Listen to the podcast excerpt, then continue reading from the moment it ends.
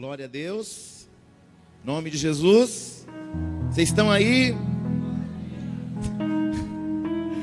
Aleluia. João 8 diz assim: No versículo 10 apenas e 11. Erguendo-se Jesus e, vendo, e não vendo ninguém mais, além da mulher, perguntou-lhe: Mulher, onde estão os teus acusadores? Ninguém te condenou? Respondeu ela: Ninguém, Senhor. Então lhe disse Jesus: Nem tampouco eu te condeno.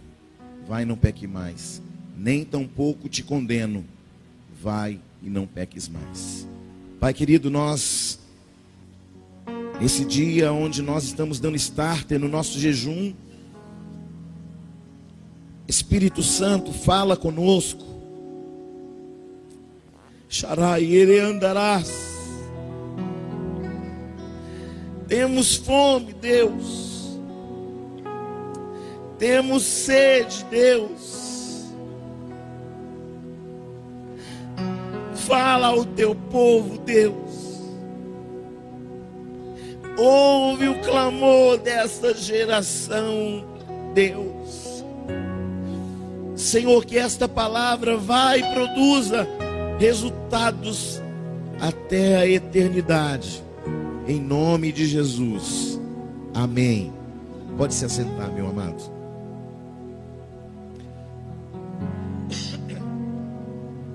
A palavra de Deus fala assim, ó. E conhecereis a verdade, e a verdade vos libertará.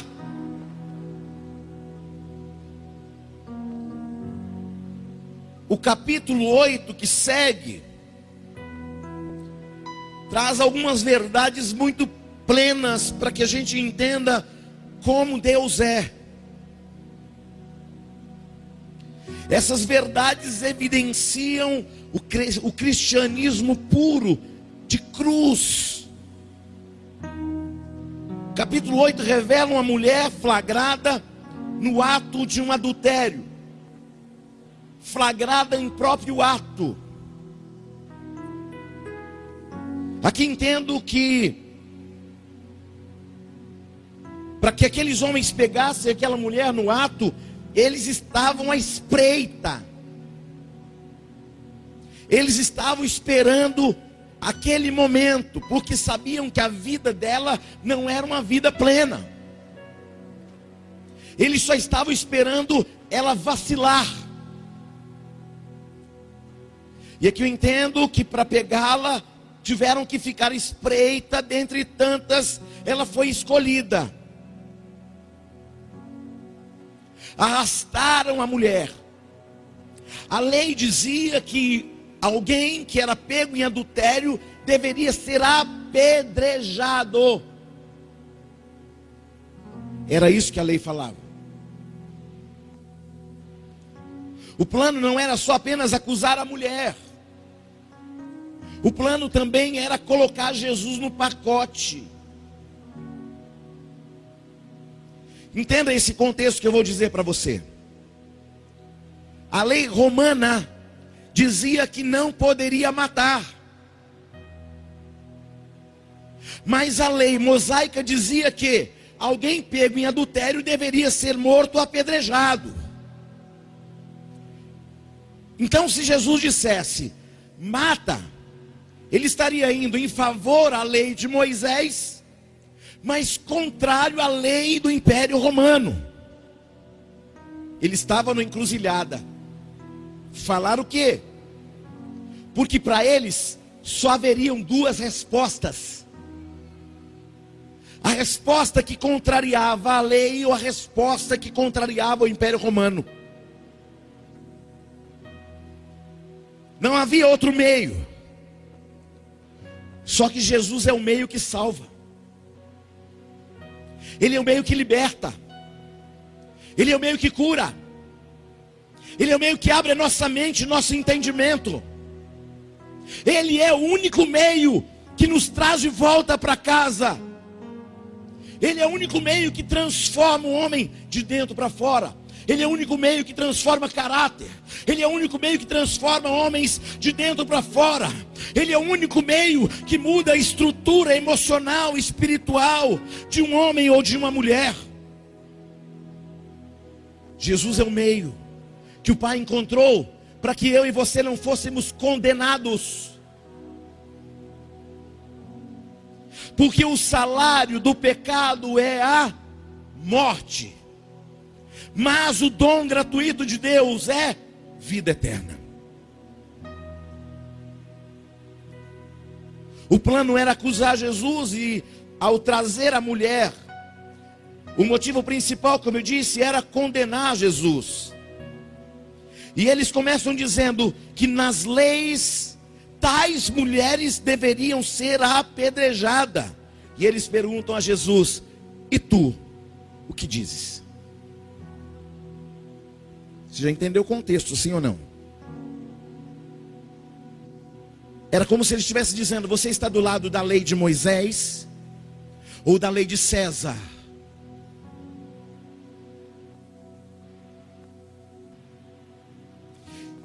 E quando Jesus, ao dizer isso, ele se abaixa, ao ouvi-los dizer isso, se abaixa e continua escrevendo na terra ou na areia, em algumas versões.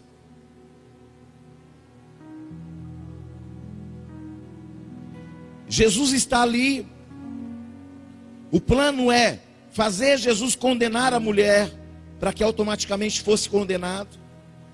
Jesus escrevia na areia, e ao vê-los insistindo, vai responder: aquele que não tiver pecado, atire a primeira pedra. Diz a palavra que do mais velho ao mais moço, eles lançaram suas pedras ao chão e foram embora. Por que foram embora? Porque o meio que salva estava lá. Porque aquele que é maior que a lei estava lá. Porque aquele que ao invés de condenar salva, estava lá. É difícil quando alguém pisa na bola com a gente. É difícil quando você confia a sua vida a alguém e você se decepciona. Mas Jesus é o meio que transforma decepções em molas propulsoras para que eu e você possamos ir além além dos homens, além da lei, além do, da julga, do julgamento, da condenação dos homens. E Jesus vai dizer: aquele que não tiver pecado, atire a primeira pedra. E ao dizer isso, se abaixa de novo e continua escrevendo. Ao ouvirem isso, os acusados, pela própria consciência, porque desta só Jesus pode nos livrar, da consciência que pesa e acusa, só Jesus pode livrar. Mas eles não foram livres do peso da consciência e eles se retiraram da presença de Jesus. Glória a Deus. Não deixe o frio roubar você. Disse, eu estou aqui pensando na minha cama. Só que se Jesus voltar, sua cama fica para o anticristo. Ô bicho, logo agora que eu comprei uma televisão de 60 polegadas, pois é, vai ficar para o anticristo também. Logo agora que eu comprei um carro novo, vai ficar também para o anticristo. Querido, tudo vai passar, menos a palavra. E é por isso que eu e você precisamos estabelecer hoje, agora, uma prioridade. E a nossa prioridade deve ser o reino de Deus e a sua justiça. As pessoas que se retiraram da presença de Jesus são aquelas que não são livres. Porque só os livres verdadeiramente permanecem na presença de Jesus, querido. E somente uma mulher ficou. Ei, aquela mulher estava completamente despida de suas roupas. Ela está num ambiente de vergonha absoluta. E Jesus, eu amo Jesus, cara. Ele vai olhar no olho da mulher. E vai falar: mulher, onde estão os teus acusadores? Diz a palavra, ficando somente a mulher, e quando ficam ali, Jesus lhe perguntou: mulher, onde estão os teus acusadores? Jesus não vai dizer, mulher, onde estão os nossos acusadores? Lembre-se, o propósito inicial qual era? Pegar Jesus. Jesus não vai falar aonde estão os nossos acusadores, ele vai perguntar aonde estão os teus acusadores. Quem está aí? Porque ainda que a intenção deles fosse acusar Jesus, eles não achavam ocasião para tal acusação. Então Jesus vai dizer: Onde estão os teus? Ela diz: Ninguém, Senhor, me condenou. Ele olha para ela e diz: Eu também não te condeno. Vá e não peques mais. Aquela mulher estava como estava livre agora. Jesus é o único meio que traz para nós, querido, o peso da glória, da libertação, da graça. Recebendo perdão imerecido, isso é graça.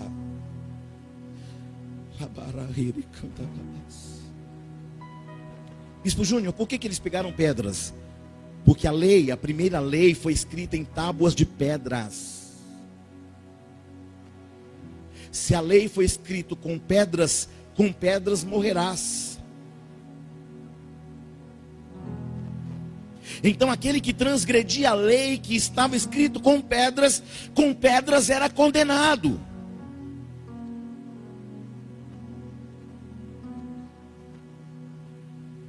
Ela quebrou a lei e agora, pela força da lei, seria quebrada por pedras.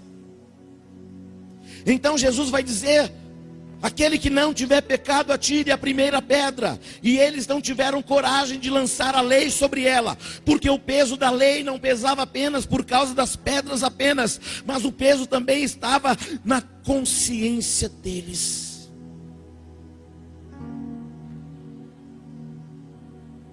As pedras não quebraram aquela mulher, porque aquele que escreveu a lei a Moisés também tem poder de livrá-la da condenação da própria lei que ele mesmo escreveu.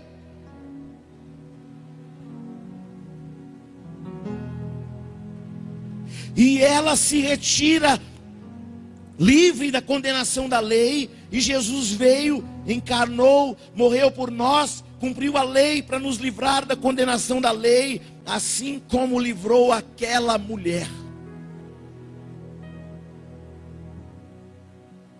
Então a lei de Moisés já não nos condena. A lei da consciência não pode mais nos condenar. Ela não pode fazer isso mais se nós estamos em Cristo Jesus. Os que estão em Cristo Jesus são nova criatura. As coisas velhas passaram e tudo se fez novo. Ela foi livre porque o único que poderia condená-la não a condenou. Sim ou não? Ele tinha autonomia e autoridade para isso? Absoluta. Mas não fez. Por que, que não fez? Porque não veio para condenar, veio salvar.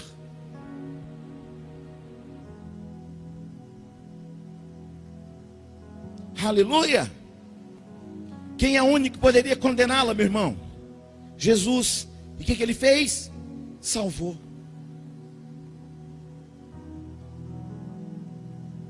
Jesus vai dizer: Eu também não te condeno, vai, não peque mais. Ele deixa claro que nas Escrituras não veio condenar o pecador, mas veio salvá-lo. Mas ele precisa querer ser salvo. Porque alguém pode ficar no pecado tempos e tempos no pecado e não querer sair dele.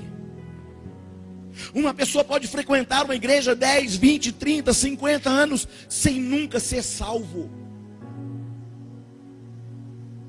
Porque frequentar igreja não significa que você está salvo. A sua conduta diz se você está salvo ou não. Bispo, a minha conduta diz que eu estou condenado. Então se aproxima daquele que é o meio para salvar você, a sua casa e a sua família. Jesus é um juiz, o único juiz que pode condenar. Mas ele também poderia livrar a mulher da condenação da lei, porque ele veio para cumprir a lei em nosso lugar. Como Jesus sabia que ela não poderia cumprir a lei, então ele veio cumprir a lei por ela e por mim e por você. A lei era extremamente severa.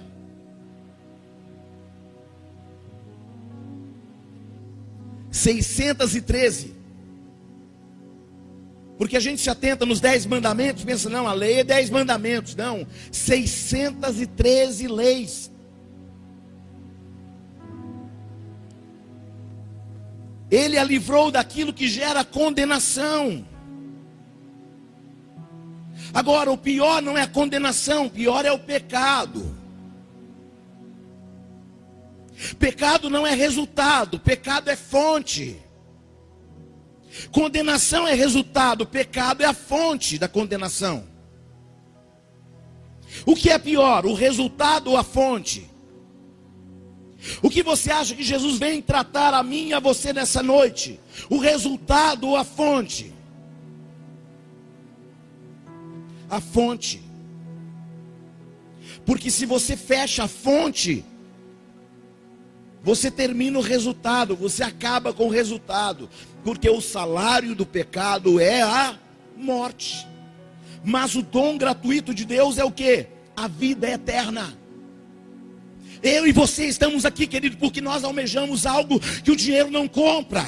Nós almejamos ir para casa. Nós almejamos ser salvos por aquele que é o único meio que pode salvar. Pedro não salva, Maria não salva, Judas Tadeu não salva, mas ele disse: Eu sou o caminho, a verdade, a vida, e ninguém vem ao Pai a não ser por mim.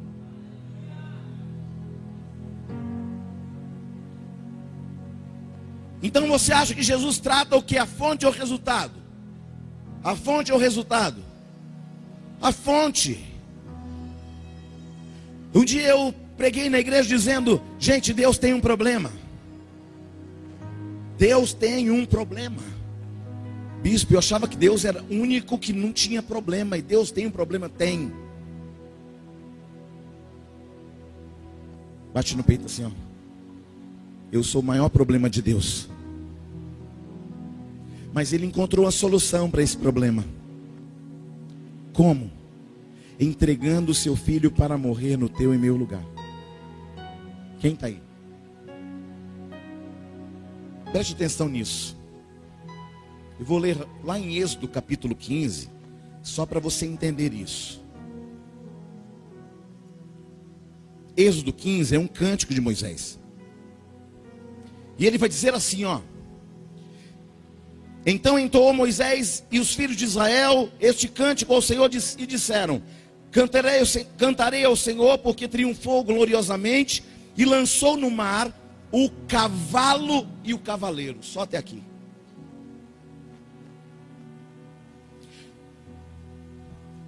Diz a Escritura que o Senhor se exaltou e lançou no mar o cavalo e o cavaleiro. A irmã de Moisés, Miriam, depois, no futuro, vai cantar a mesma canção do seu líder. Ela vai cantar a mesma canção dizendo: O Senhor lançou ao mar o, mar, o cavalo e o cavaleiro. Porque tem muita gente que fala que Miriam cantou só assim: O Senhor é Deus, só o Senhor é Deus. Não, querido, quem falou isso foi o povo lá quando Elias estava falando e quando os profetas de Baal foram mortos.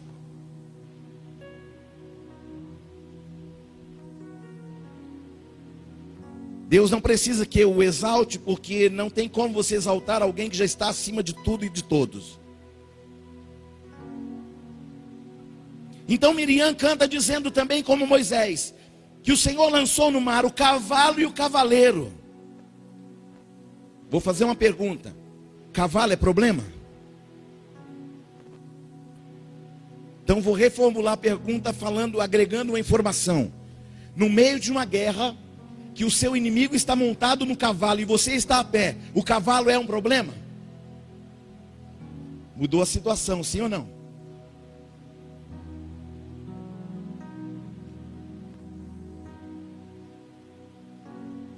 Miriam cantou: O Senhor lançou o cavalo e o cavaleiro. Numa guerra você está a pé, seus inimigos estão a cavalo, então o cavalo se torna um problema, sim ou não? Mas quem traz o cavalo é um problema também? Olha o significado do cântico de Moisés. O Senhor lançou no mar o cavalo e o cavaleiro. O cavalo é o problema, mas quem está montado no cavalo? A fonte do problema.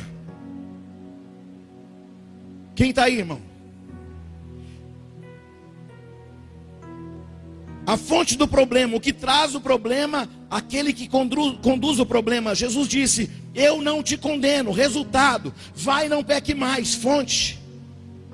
Jesus está falando assim: ó, você está aqui como resultado do teu pecado. Mas se você não pecar mais, nunca mais os homens apontarão e lançarão pedras sobre ti.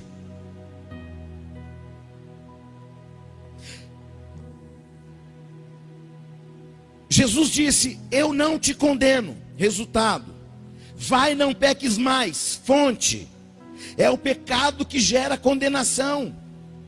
Ele não quer só nos livrar da condenação, mas ele quer nos livrar daquilo que gera condenação. Você está entendendo não?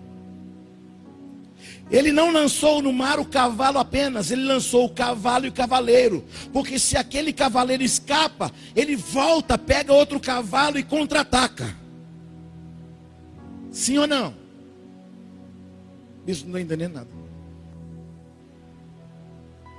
No meio de uma guerra, se você fere o cavalo e não fere o, o cavaleiro, o cavaleiro sai corre, pega outro cavalo e vem correndo atrás de você de novo. Se você não vencer a fonte do pecado, e você só, só vir aqui no culto e falar, Deus, me perdoa por causa do meu pecado, e você não fechar a fonte que te faz pecar, não adianta. Glória a Deus. Eu não preciso, às vezes você olha uma árvore e fala: Meu Deus, que árvore tão bela, com frutos tão ruins. O problema não é o fruto, o problema é a raiz. Aonde está a raiz do nosso problema? É isso que nós temos que tratar. Não é o efeito. É a origem, a fonte do problema que nós temos que tratar. Então ele, Jesus, destrói o problema. E ele destrói também o que? A fonte do problema. O salário do pecado é o que? Mas o dom gratuito de Deus é o que? O que Jesus fez na cruz? Morreu. O salário do pecado é a morte. E o que ele fez na cruz? Ele morreu. Mas ele também ressuscitou.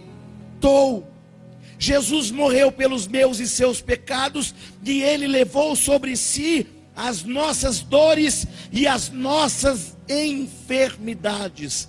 Isaías 53, eu vou ler para você, se quiser acompanhar comigo, seja bem-vindo. Versículo 4 diz assim: Certamente ele tomou sobre si as nossas enfermidades e as nossas dores levou sobre si. Está falando de duas coisas: de enfermidade e de dor. Está sentindo dor porque tem uma enfermidade. Vocês estão aí, gente? Está sentindo dor porque tem uma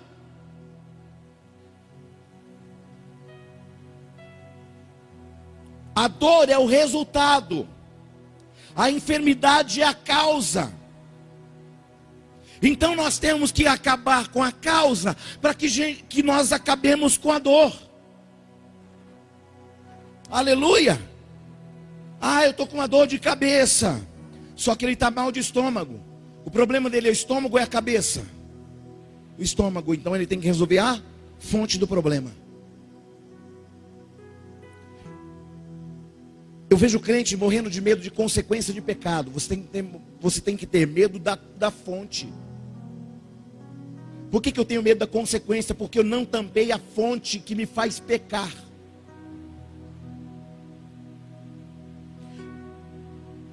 Por que, que a Bíblia usa duas palavras, enfermidade e dor? Porque só existe dor porque existe enfermidade. Então o que Jesus fez? Ele levou sobre si as dores e as enfermidades. Ele leva a fonte do problema e o problema. Não adianta você entrar na igreja para remediar o problema. Nós temos que resolver onde? Na fonte. Tapando a fonte que alimenta o inimigo. Bispo, o meu problema é pornografia. Então sai da frente do, do celular, sai da frente do computador que te faz pecar. Aleluia. Bispo, o meu problema é porque quando eu me envolvo com as pessoas lá fora, eu tomo uma canjibrina. O teu problema não é a canjibrina, o teu problema é que você não está liberto.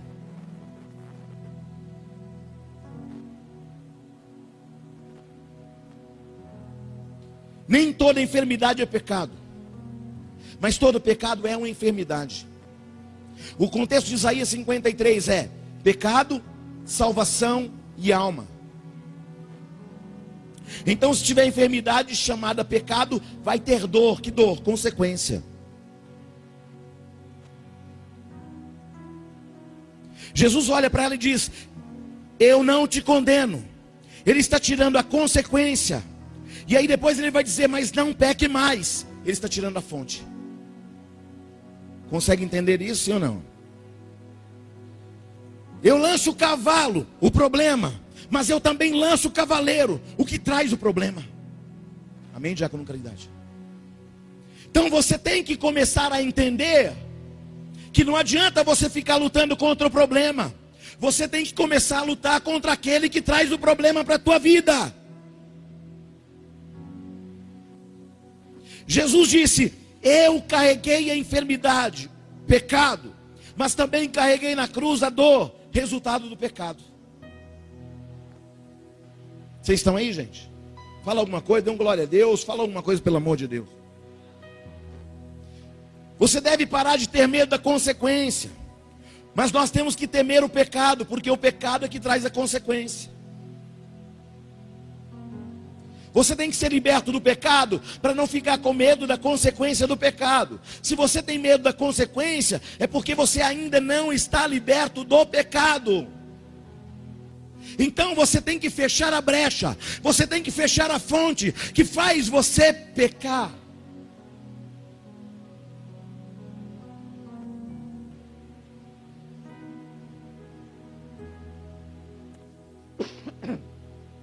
Já passou da hora de nosso comportamento estar alinhado ao sacrifício de Cristo. Jesus foi o pregador que mais pregou sobre o inferno, sabia? Por quê? Porque ele sabe o que é inferno. E é um lugar que ele não quer que você e eu possamos ir. Olha que Jesus fala para a pecadora: Você está perdoada Ninguém te condenou? Ela diz: Não, Senhor, ninguém. E Jesus vai dizer: Eu também não. Eu também não te condeno. E ela sai e diz: Ah, então muito obrigada. Ei, shh, obrigada não. Volta aqui. Agora não peque mais. Ele está fazendo o seguinte com a mulher: Eu estou quebrando a consequência do pecado. Mas você vai ter que fechar a fonte que gera pecado na sua vida. Glória a Deus, gente. Então Jesus a livrou da condenação do pecado, fazendo que ela entendesse que o pecado gera condenação. É só não viver na prática do pecado para não ser condenado. Mas quando vivemos na prática do pecado, vamos ser condenados. É, mas Jesus morreu. Sim, mas eu e você precisamos crucificar as nossas paixões e vontades. Não adianta você querer ser crente e querer ficar no mundo na balada. Rapaz, eu gosto do mover, mas eu gosto mesmo de uma balada. Eu gosto de ir na Santa Ceia, mas eu gosto mesmo de uma cachaça. Ou eu sou de Deus, ou eu sou do inimigo. Ou eu estou salvo, ou eu estou condenado. É, mas a Bíblia diz que nenhuma condenação há sobre aquele que está em Cristo Jesus, é verdade. Nenhuma condenação há sobre aquele que está em Cristo Jesus. Se não está em Cristo Jesus, já está condenado. Ela foi livre pela palavra do equilíbrio do evangelho. Paulo vai dizer numa das suas cartas assim: Miserável homem que sou, quem me livrará do corpo da morte? Eu demorei a entender isso aqui. Eu só entendi isso aqui quando eu fui entender algo que eles faziam no Império Romano. Quando um homem matava alguém injustamente, eles pegavam o corpo do homem que foi morto injustamente e prendia o corpo do homem que matou. A contaminação do homem morto preso a ele matava ele.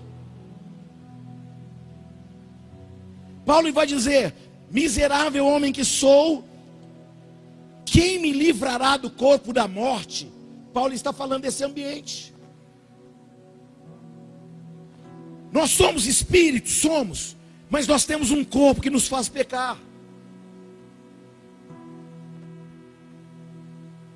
Aleluia. Essa noite é uma noite de consciência. Bispo, eu quero ser livre, então vamos tampar a fonte.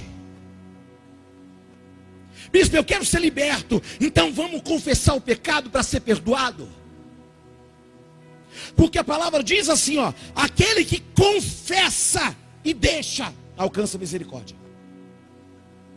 Confessou, mas não deixou, não alcançou misericórdia nenhuma.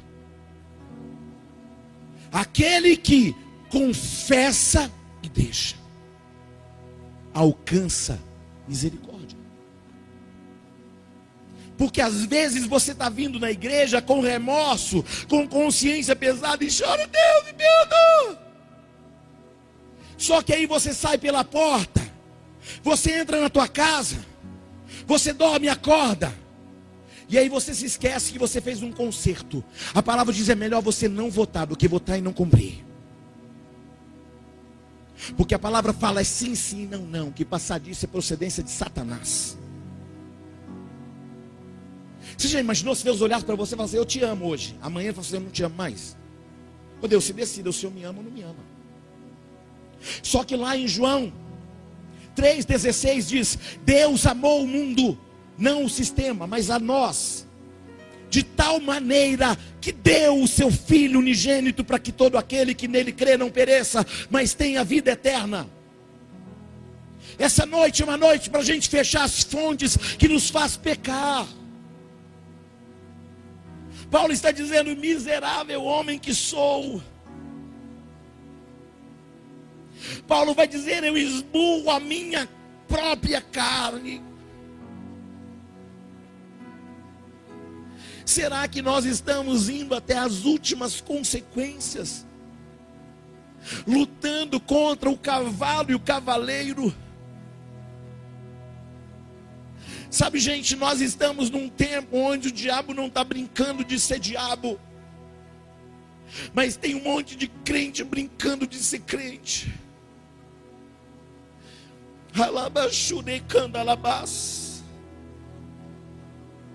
Você já imaginou se Jesus olhasse para você e dissesse: está condenado?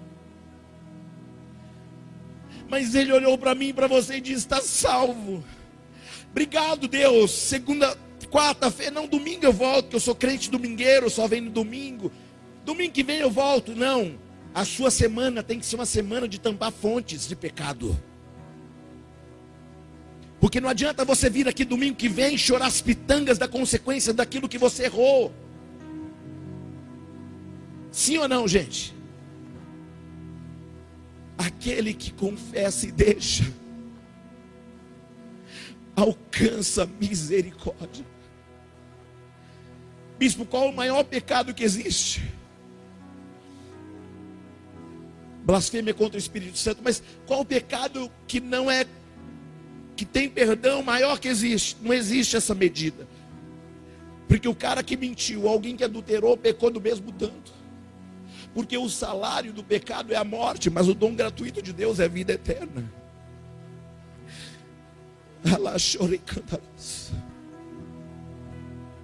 Eu tenho percebido um Deus triste.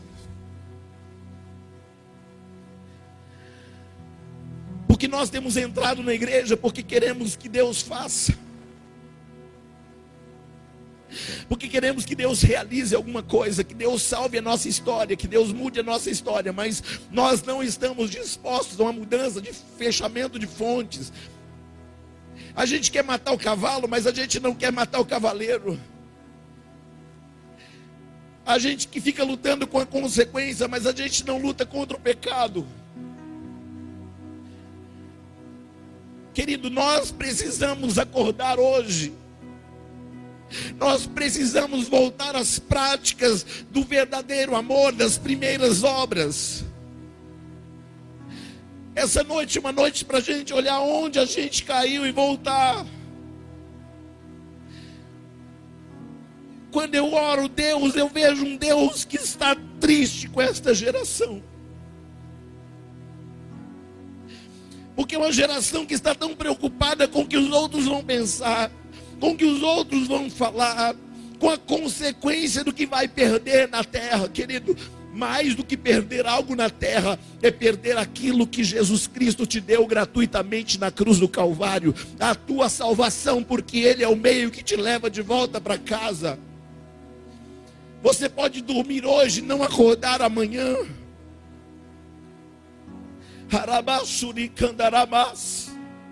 A igreja precisa acordar para um novo tempo. A igreja precisa lavar suas vestes, porque ela é uma noiva que tem que ser sem mácula, sem ruga. Esta noiva precisa ser adornada, limpa, preparada, porque o noivo Jesus Cristo está voltando. Alai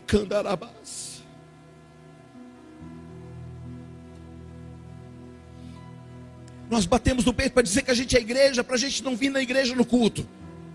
Mas a gente não bate no peito para dizer que a gente é igreja, para a gente se limpar e se purificar e se adornar mais ainda. Sabe, isso é que a carne é fraca, mas o espírito está pronto.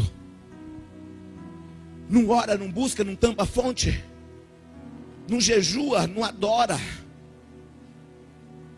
Adorar, querido, você não precisa de um som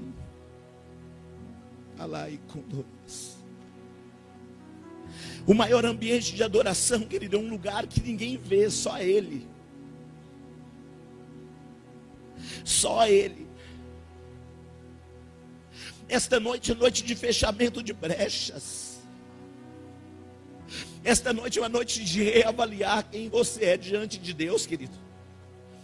Porque para a religiosidade o importante é que você está com uma roupa adornada, bonita para religiosidade importa se, se a tua saia está até o dedão do teu pé. Se o teu pescoço não está à mostra. Só que papai, ele vai além da veste humana. Ele vai lá dentro, o som da mente e coração, querido. Não adianta você estar com um saião, estar com o coração cheio, contaminado. Não adianta estar de gravata, de terno, e estar cheio de pecado. A religiosidade nos ensinou a mostrar que somos santos para os homens. Mas Jesus nos mostrou a fazer uma sondagem pessoal. Rasgai os vossos corações e não vossas vestes. Esta noite, querido, a noite de tampar brechas, de fechar a fonte do inimigo, de jogar no mar o cavalo e o cavaleiro, pegar as misérias, as mazelas que tem nos feito como um escravo do pecado e falar: Deus, eu não sou mais escravo do pecado. Não, mas eu sou dono da minha vida. Quem disse? O Senhor diz: Minhas são todas as almas. mas eu sou rico, mas ele é dono de você. Ah, mas eu tenho isso, aquilo, outro, mas ele é dono de você. Eu não tenho nada, mas ele é dono de você. E um dia você vai ter um encontro com ele. Ninguém vai fugir. A palavra diz: os que estão debaixo da terra, demônios. Os que estão na terra, homens. E os que estão no céu vão comparecer diante dele. Anjos. Todos. Ah, mas eu sou bispo. Vai comparecer ainda mais bonito ainda. Porque vai ter que prestar conta da própria vida, vai ter que prestar conta de igreja, vai ter que prestar conta de tudo. Mas sou pastor, sou presbítero, sou diácono, melhorou ainda mais, que vai ter que prestar conta. Deus, mas eu trabalhei tanto na tua igreja, trabalhou, mas não fez obra. Que alma que você ganhou nesse ano? Ah, eu fiz isso, fiz aquilo outro, eu vim, ensaiei, mas quantas almas, pelo amor de Deus? Deus vai olhar para nós e falar: Eu não te conheço. Deus não cuidei da casa do Senhor, mas você cuidou das almas. Não, então não valeu nada. Deus, eu cuidei daquele instrumento tão lindo que eu tocava na igreja, mas você cuidou de vidas, não cuidei, então não valeu nada. Isso, eu cuidei do som da igreja, mas cuidou das vidas, não cuidou, então não valeu de nada. Deus, eu preguei, pregou, mas ganhou vida lá fora, além de ganhar dentro, não ganhei, então sua pregação não valeu de nada. Deus, fiquei na igreja 30 anos. Quantas almas? Nenhuma. Não valeu de nada.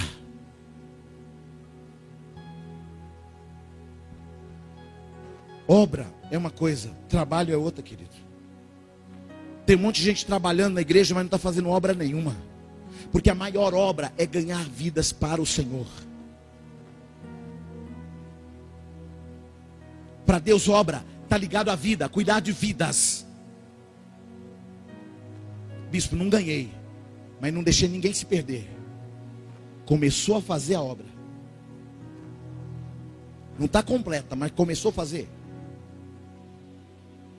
Bispo, não ganhei nenhuma. Deus, não ganhei nenhuma. Mas com meu mau comportamento, perdi pelo menos umas 50. Está lascado. Porque além de não ganhar, ainda perdeu. Porque dentro da igreja tem gente que acha que é dono de ministério. Não agrega ninguém, não abençoa ninguém. O cara chega, é salvo, não faz nada com isso. E ainda trata mal. E aí, como eu estou falando de cavalo, tem obreiro que está parecendo cavalo. Só no coice. Você não é Shaolin, não, viu? Vai prestar conta diante de Deus. Todos comparecerão diante do grande rei. Todos, todos. Eu disse todos. Eu e você, todos.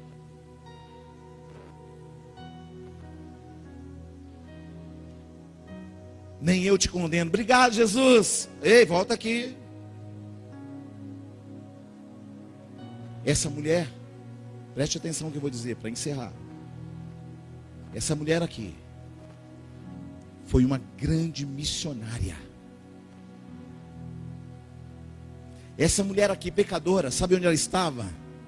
Ela foi a primeira mulher, a primeira pessoa a ver Jesus ressurreto.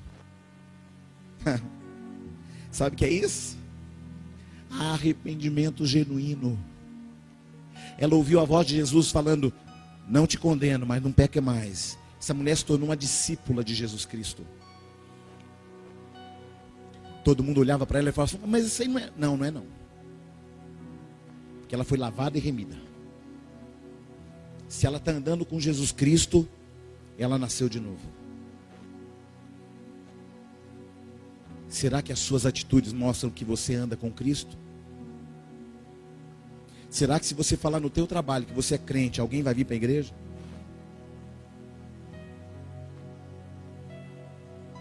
Não ganhei ninguém, mas o seu mau comportamento lá fora não deixa ninguém entrar vai prestar conta. Por causa do mau comportamento, das más atitudes. Se o teu vizinho ouvir as brigaiadas que você tem na sua casa, será que ele vai querer o Deus que você tem? Deus me livre. Parece que isso aí é tudo macumbeiro. Então só fica brigando. Será que eu tenho sido bom testemunho? Será que nós temos sido bons testemunhos? Porque a palavra diz que aquele que não ajunta, espalha. Glória a Deus, se coloque de pé. Aqui.